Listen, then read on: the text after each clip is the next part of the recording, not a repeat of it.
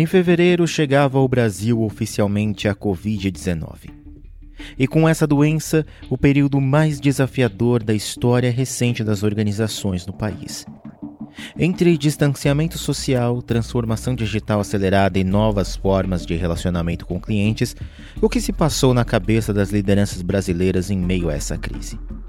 É o que você ouvirá nesta série especial de podcasts produzida pela Fundação Dom Cabral. Mas a dimensão que essa crise tomou em nível mundial, a rapidez com que ela se concretizou, a devastação que ela está provocando na economia, na saúde mental e, sobretudo, na saúde das pessoas, faz com que ela seja incomparável. E a gente tomou uma decisão, obviamente, primeiro baseado na segurança das nossas pessoas. A gente olhou assim, qual o percentual da população que precisava ser hospitalizada, qual o percentual que precisava de terapia intensiva, de respiradores, de hemodializadoras e projetamos todos os recursos. E nós, em questão de dias, tivemos que, que refazer este planejamento, é, replanejar toda a empresa, repriorizar, ressignificar tudo em função da pandemia.